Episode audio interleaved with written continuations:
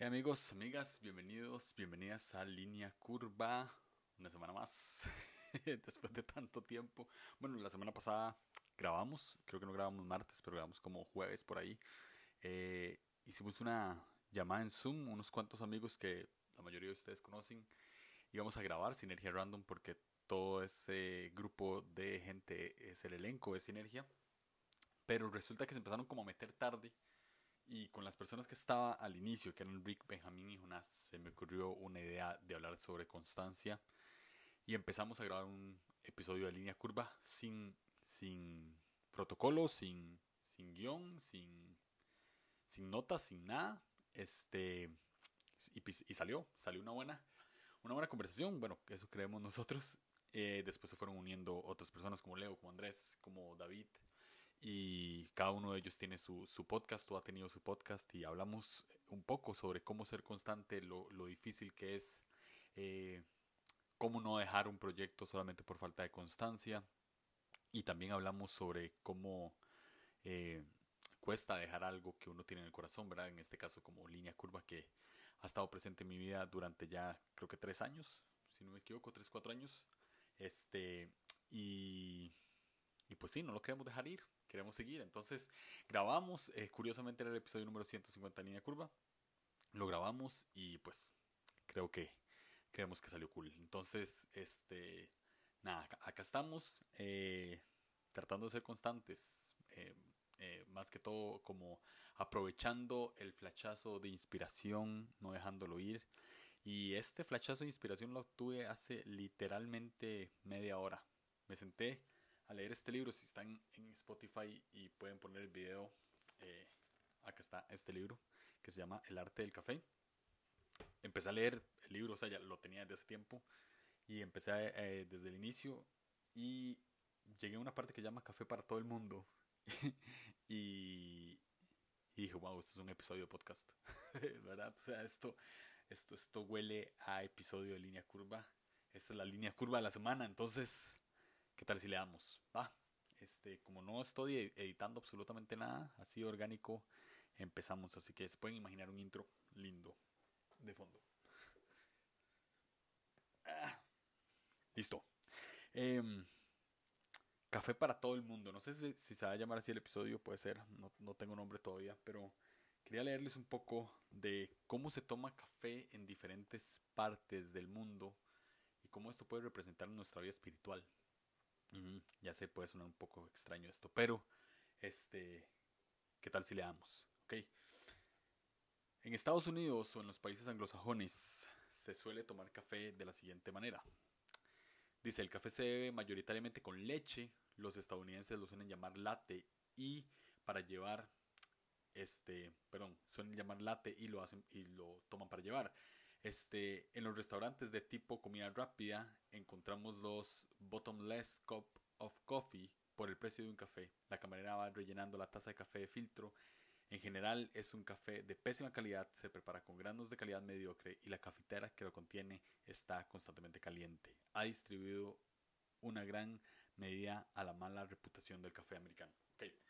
Este, el café en Estados Unidos generalmente es malo. O sea, es sobre tostado, eh, café de pésima calidad de todo el mundo. Eh, y generalmente es eh, esto lo sirven como en estos restaurantes, ¿no? De, de Dennis y estos otros lugares gringos que, que no recuerdo cómo se llaman, que, que literalmente van con la cafetera, ¿no? Y te refilean el café por el precio de una sola taza. Entonces hay gente que llega ahí y se queda durante largo tiempo refiliando y refiliando y refiliando el café.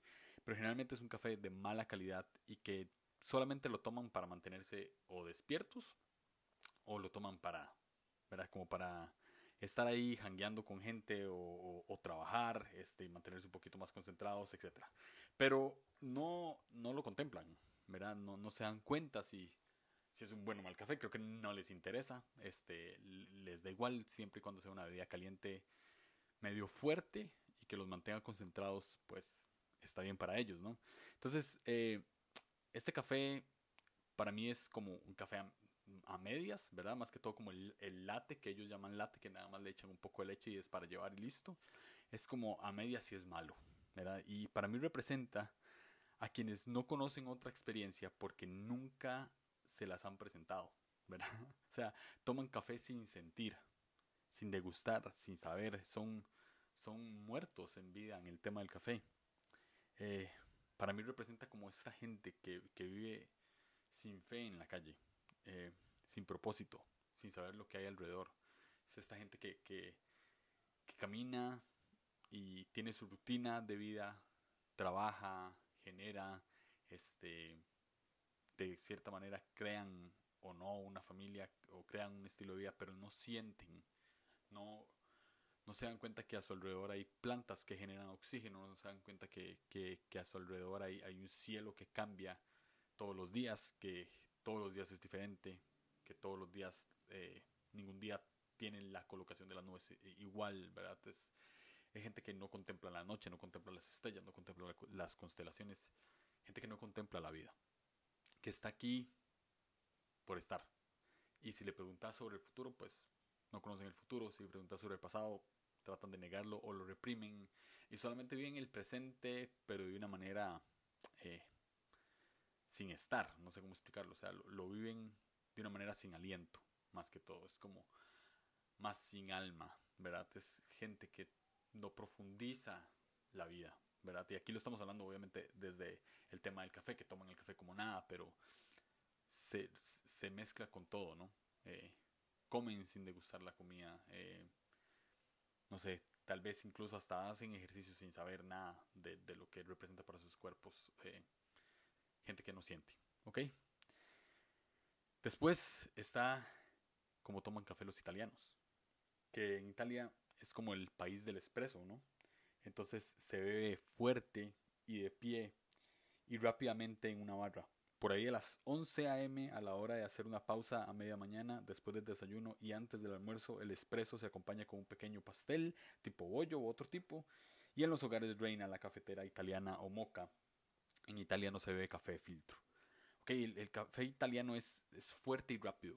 Así lo, puedo denominar, ¿no? Eh, y para mí representa como, las falsas eh, pausas de la vida, Es esta gente que es como estos workaholics que dicen que se dan una pausa en, en, la vida, que hoy no es que he trabajado demasiado, voy a darme una pausa, voy a sacar unas vacaciones, van a la playa, pero apenas llegan a la playa inmediatamente con shorts y lentes de sol, sacan su computadora y empiezan a trabajar. O sea, es gente que que hacen, que, que, que, viven una manera de vida acelerada a tal punto que las pausas también son aceleradas. ¿Sí me explico? Es gente que, que no para.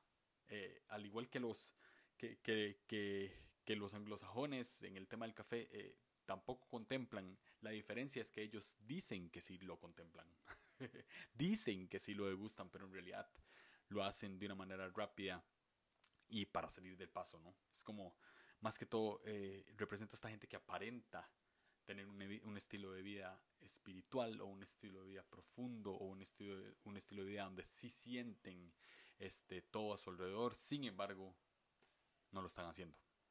Lo sienten por un lapso muy corto, lo cual no es eh, suficiente, ¿verdad? Es nada más lo que dura la, la foto, lo que dura el posteo subiéndose a Instagram, lo que dura el story, pero ya después de eso después de poner una historia como vacaciones, descansando, etcétera, volvemos a trabajar, volvemos a generar. No, las pausas no son lo suficientemente largas como deberían ser. No, las vacaciones no son de vacaciones para descansar. Entonces, este tipo de, gente, pues, al igual que, que, que como toman los cafés los anglosajones, tampoco tampoco degustan la vida, tampoco la, la contemplan, solamente que aparentan que sí lo hacen. Luego está el tipo de café que toman los nórdicos, la gente de Suecia o Noruega. Ellos son los mayores consumidores de café del mundo y se ve fundamentalmente en forma de filtro. En Noruega, en el siglo, creo que es 16, sí, en el siglo XVI, perdón, numerosos hogares fabrican licores caseros y para luchar contra el consumo del alcohol, la iglesia optó por promover una bebida menos peligrosa, el café. Cuando se prohibió la destilación casera, el consumo del café entró en las costumbres para no volver a salir.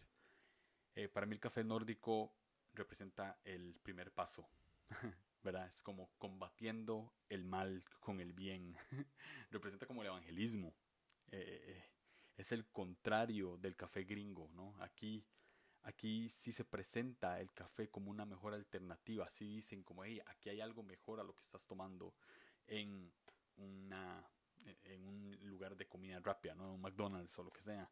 Este, aquí se presenta el café como una mejor alternativa y, a la vez de una mejor manera de preparación, ¿no? Se prepara de una mejor manera. Entonces, es una invitación a lo bueno y es una colaboración a buscar la perfección. Es, es como, hey, dejemos de lado eh, esto que ustedes están consumiendo, eh, que es en este caso en, el país nórdico que eran como el licor, dejemos de lado esto y empecemos a, a consumir café que puede ser mejor para ustedes, es mejor para el cuerpo y además este, los invitamos a prepararlo de una mejor manera para que lo sepan degustar, ¿verdad? No es como, no es como quitamos el alcohol para darles café malo como los gringos, sino quitamos el alcohol para darles café filtrado y que ustedes puedan empezar a degustarlo de una mejor manera, ¿no? Entonces, es como el primer paso, representa como el, el primer paso y ahí es donde, donde creo que estamos todos a veces, ¿verdad? Entonces, eh, aquí se, son los mayores consumidores del café del mundo, ahí está, ahí está la mayoría de gente, ¿no? En ese, eh, bueno, yo diría que está la mayoría de gente, no sé, en realidad puede ser que, esté totalmente equivocado, pero, pero hay una gran cantidad de gente en ese lugar del primer paso donde saben que existe algo mejor y que pueden perfeccionarlo para llegar a algo perfecto, ¿no? Algo mucho mejor que, que antes. Luego está el café turco, eh, que en Turquía, o eh, se bueno, lo llaman café turco, pero también eh, en Grecia se llama el café griego, obviamente. Eh, ya se preparaba durante el siglo XVI en el Imperio Otomano. Se obtiene por decocción en un cesbe, un recipiente tradicional de cobre o de latón con un mango largo y con una molienda tan fina como la harina. Para servirlo, antes era posible pasar el café sin pozos a una cafetera, el ibric. Hoy en día los términos sesbe e ibric se confunden y el café se sirve directamente del recipiente. Puede ser muy azucarado, puede ser azucarado, puede ser poco azucarado o puede ser sin azúcar. Después de tomarlo, la costumbre era volcar la taza sobre el platillo para leer el futuro en los motivos que dejaban los pozos del café en el interior de la taza. Este café representa cierto arte de vivir, el del tiempo que pasa conversando, jugando o fumando el narguile. De hecho, no se ve solo en Turquía, sino también en los Balcanes e incluso en Oriente Medio y el norte de África. El café turco es el arte de vivir. representa, representa como la profecía, ¿no? Eh, y, qué, representa la profecía? Pues algo más profundo, ¿no? Que la vida espiritual es, más que, textos, es más que historia, es más que, no sé, es más que doctrina, es la profundidad, ¿verdad? Es, es, es saber que, que, que, alguien puede eh, sentarte y, y explicarte cómo funciona la vida. Y no solamente es predecir el futuro, pero sí puede darte una palabra de aliento para el futuro que, que puede transformar tus días de una u otra manera, ¿no? Este, o sea, representa eh, más que tomar café, eh, el café turco, ¿no? Es, es, es, es sentarse, es conversar, es, es convivir, es, es saber que la vida tiene sentido y que, y que es más que letra. Es, es, es espíritu, ¿no? O sea, es, es, ya la vida espiritual completamente. No sé, no sé ni cómo explicarlo, pero es la vida espiritual. Representa la profundidad. El, y la profundidad viene pues de, de conversar, de sentarse y de sí tener pausas largas, de, de sí tener una buena preparación y de sí estar tomando un, mejor café, ¿verdad? En este caso es consumiendo y contemplando la vida y, y conversar y convivir y saber que la vida tiene propósito y que hay algo más profundo detrás de una taza de café. Luego está Japón. En Japón, eh, en un principio, Japón se percibe como el país del té. Son productores y consumidores de té. Pero los japoneses son también grandes aficionados del café y desde el siglo XVIII han desarrollado una auténtica cultura del café. De hecho, compran buena parte de los lotes más caros del mundo. Son grandes adeptos de los métodos suaves como el V60 o la cafetera al vacío, llamada a sí mismo sifón. Japón eh, representa la perfección, la perfección y la paz, la suavidad, como vieron que había algo suave como el té eh, y que lo pueden también encontrar en el café, dependiendo de la preparación y el grano que, que consiguen. Y representa eh, no solo la calma después del café, sino la contemplación después de invertir. Eh, los asiáticos, por lo menos aquí en Costa Rica, vienen y compran grandes lotes de café por un precio exagerado. Eh, ¿Qué les puedo decir? Compran un quintal en dos mil, tres mil dólares. No, un quintal son 46 kilos, más o menos. Compran eso en dos mil, tres mil dólares. Una taza de café en algunos países asiáticos puede costar hasta 20, 30 dólares. Entonces saben que cuando se van a sentar a tomar un café, este no es solamente una bebida. Se sientan con paz, con calma y lo degustan. Y tienen que estar muy bien preparado. Porque es algo caro, ¿no? Y, y yo diría como eh, la vida espiritual no es cara, más bien es gratis en cierto sentido, pero también podríamos decir que no es gratis, sino que es invaluable y por eso tiene que ser gratis. ¿Sí? Si se entiende, no se puede pagar. La vida no se puede pagar. Es, es tan cara que es invaluable y por eso tiene que ser gratis. Entonces no es gratis porque es barata, sino porque es un regalo y, es un regalo porque porque no se puede pagar. Entonces, eh, eh, creo que el café japonés, o como lo toman los japoneses, es como Dios invitándonos a la vida espiritual. Es, hey, esto que ven aquí, pagué un precio por esto. pagué un precio muy alto que ustedes no podrían jamás, jamás pagar, pero yo se los regalo. Es la misericordia, es la gracia, es, eh, es Jesús yendo a la cruz y resucitando, es, la salvación, es el cielo en la tierra, es por eso digo que es la perfección y la paz, es eh, el amor incondicional, ¿no? Esto, esto representa el, café japonés, es, eh, es más, es, sí, es, es, es combinar el, como el café turco y la profundidad y la profecía, pero también entendiendo que hay amor en y que este amor es más importante, que es lo más importante dentro de la profundidad. ¿Sí me explico? Ok. Y luego está el café etíope, o como lo toman los, los etíopes. Y este tradicionalmente es la mujer quien se encarga de preparar el café. Primero tuestan el café verde en el sartén y a continuación lo machacan en el mortero y lo preparan en una cafetera de barro denominada Jevena. Se sirven tacitas sin asa y acompañado de palomitas. es la ceremonia del café. Me encanta que lo sirvan con palomitas. Porque, porque realmente es algo ceremonial. ¿Cuándo comes vos palomitas? Cuando es una película, ¿no? Cuando tenés que contemplar algo y poner atención en algo. Y para mí el café como lo toman en Etiopía es, es la ceremonia. Es, es lo sagrado. Es la creación desde el inicio y la creación al final. Porque Dios crea siempre y, es, y hace todo nuevo. Entonces, em, son las manos de la madre preparando el café desde el grano crudo hasta el último sorbo para una convivencia plena y sagrada. Es la culminación de todo. Es, pasar de un café malo a una pausa rápida que no tiene sentido a una mejor opción en el café, a la profundidad de, de ese mismo café, a encontrar la perfección, la manera de hacerlo y entender por qué es tan profundo y por qué es tan invaluable, tal punto que se nos da gratis, y llegar al punto de ya todos somos bienvenidos acá, y es vivir el cielo en la tierra, literalmente.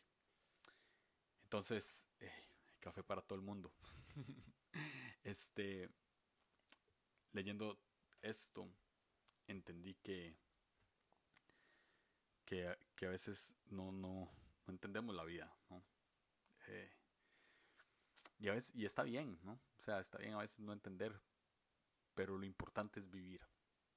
Lo importante es saber que cada vez que respiramos y cada aliento que tomamos es, es algo importante. Y que y que vivir es importante y que levantarse cada mañana es importante y que prepararnos un café, si sos de las personas que toman café o ahora puedes hacer esta analogía con cualquier cosa en la vida, este, cada vez que te preparas un alimento, cada vez que, que salís a caminar, cada vez que salís a hacer ejercicio, eh, cada vez que haces una pausa después del trabajo, te puedes sentar y contemplar y saber que hay algo profundo en, aquí en la tierra y es, y es ese pedacito de cielo que llevamos dentro, ¿no?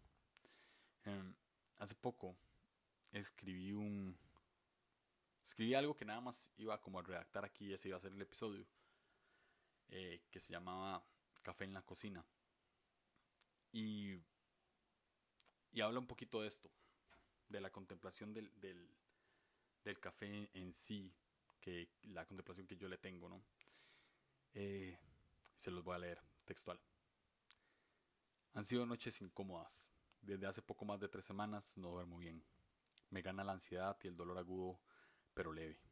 Jugando fútbol, caí mal y escuché un crack, que significa una rotura de ligamentos, esguince grado 2 y 3 en el tobillo izquierdo.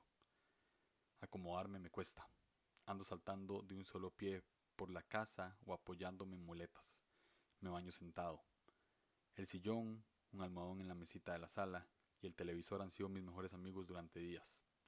Y yo, que añoro todo, hasta lo más reciente, ya extraño levantarme apoyándome, apoyándome de ambos pies sobre el piso frío y caminar lentamente a la cocina, llenar mi cafetera de agua, calentarla a una temperatura de 92 a 94 grados, tomar mi V60 Ario rojo regalado por Sam Niembro en el 2020, mojar el filtro para recalentar el server, morir algunos de los cuatro cafés de Bloom o alguna muestra o grano que me hayan regalado por ahí y extraer mi café con el sonido particular de cualquier mañana caminar con mi café a la sala y degustar cada sorbo hasta que no quede nada. Pero las mañanas han cambiado. Ahora me levanto apoyando solo un pie, tomando el par de muletas que apoyé en la pared y a paso lento y desvelado ir al baño o, o directo al sillón, donde apoyaré mi pierna izquierda en un almohadón sobre la mesita de la sala y le daré al botón rojo el control remoto para encender el televisor. Todo esto descafeinado, porque hacerme un café como Dios manda me agota, frustra y cansa. Claro, no aguanto mucho. A mediodía ya siento que la cabeza se incomoda un poco y me pide cafeína.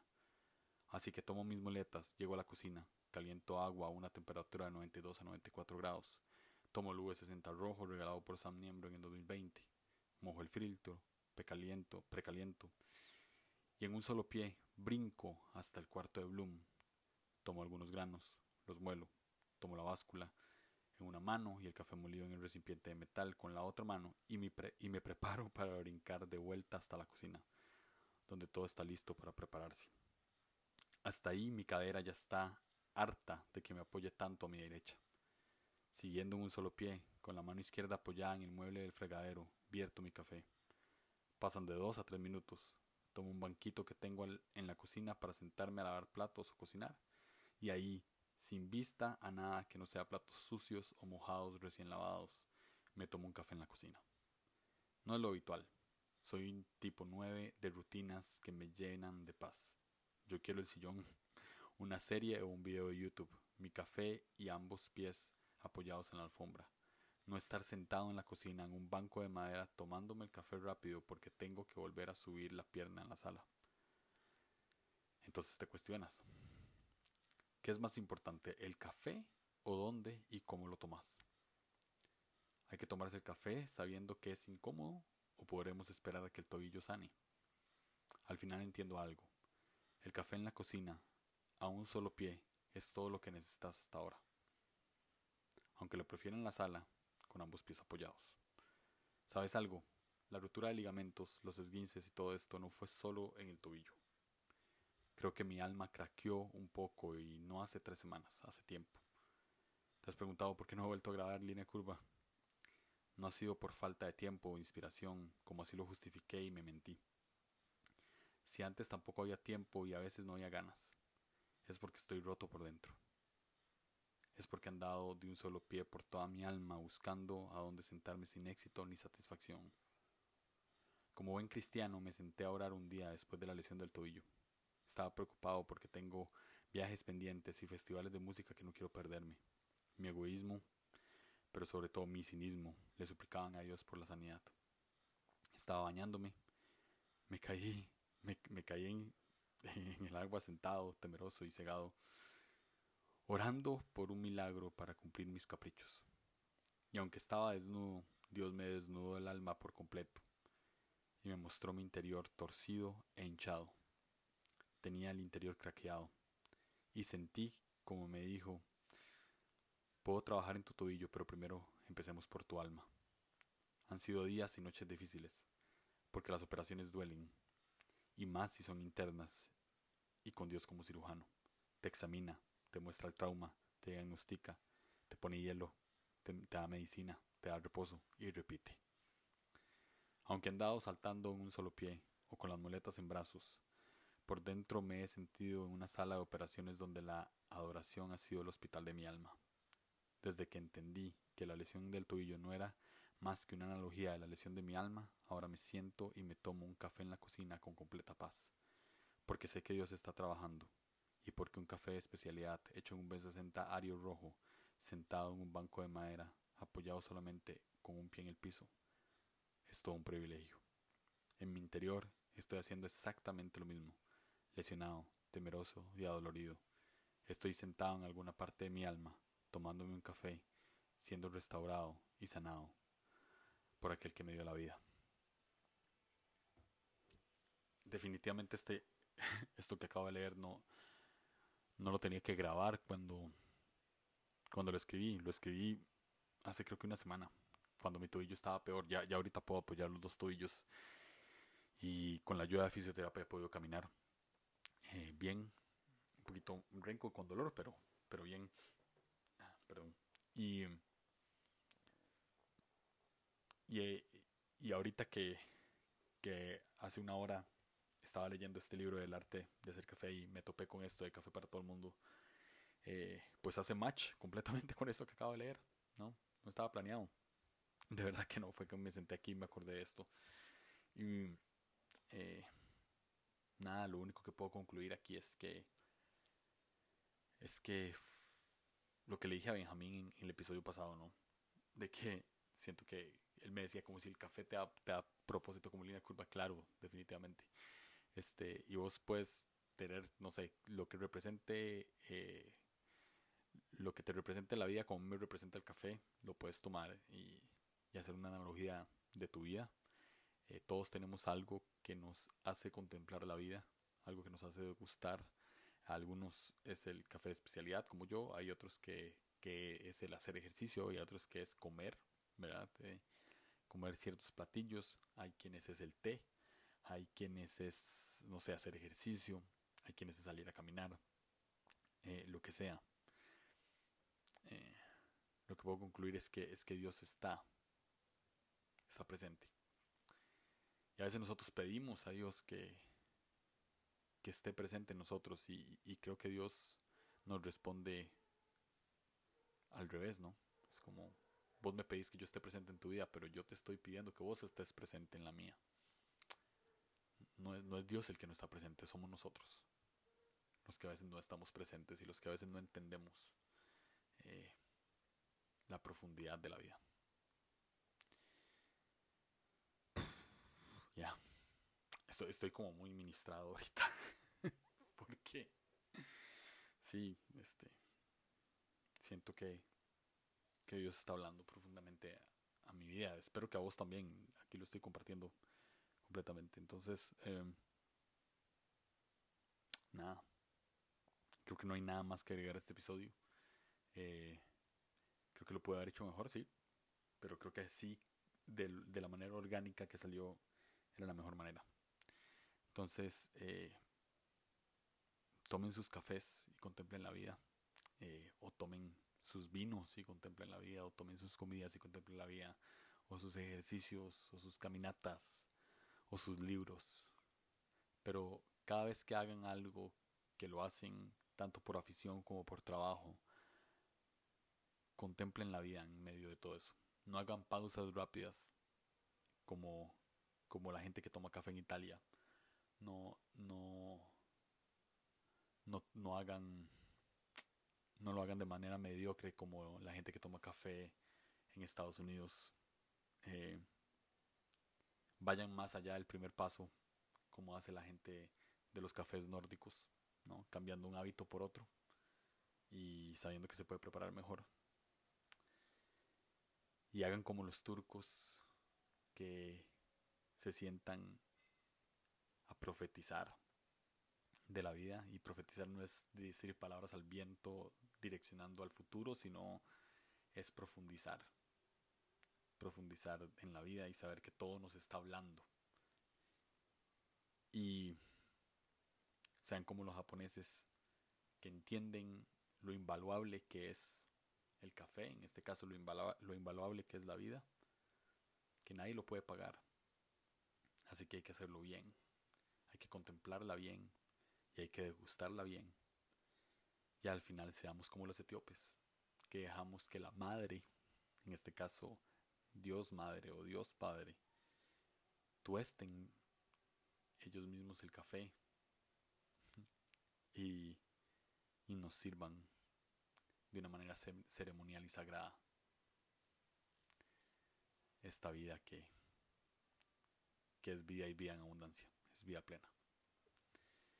Entonces este fue el episodio de línea curva. Em, no he decidido cómo lo voy a poner. Pero ya se dieron cuenta en el título al inicio, entonces ya, ustedes saben primero que yo. Nos escuchamos pronto.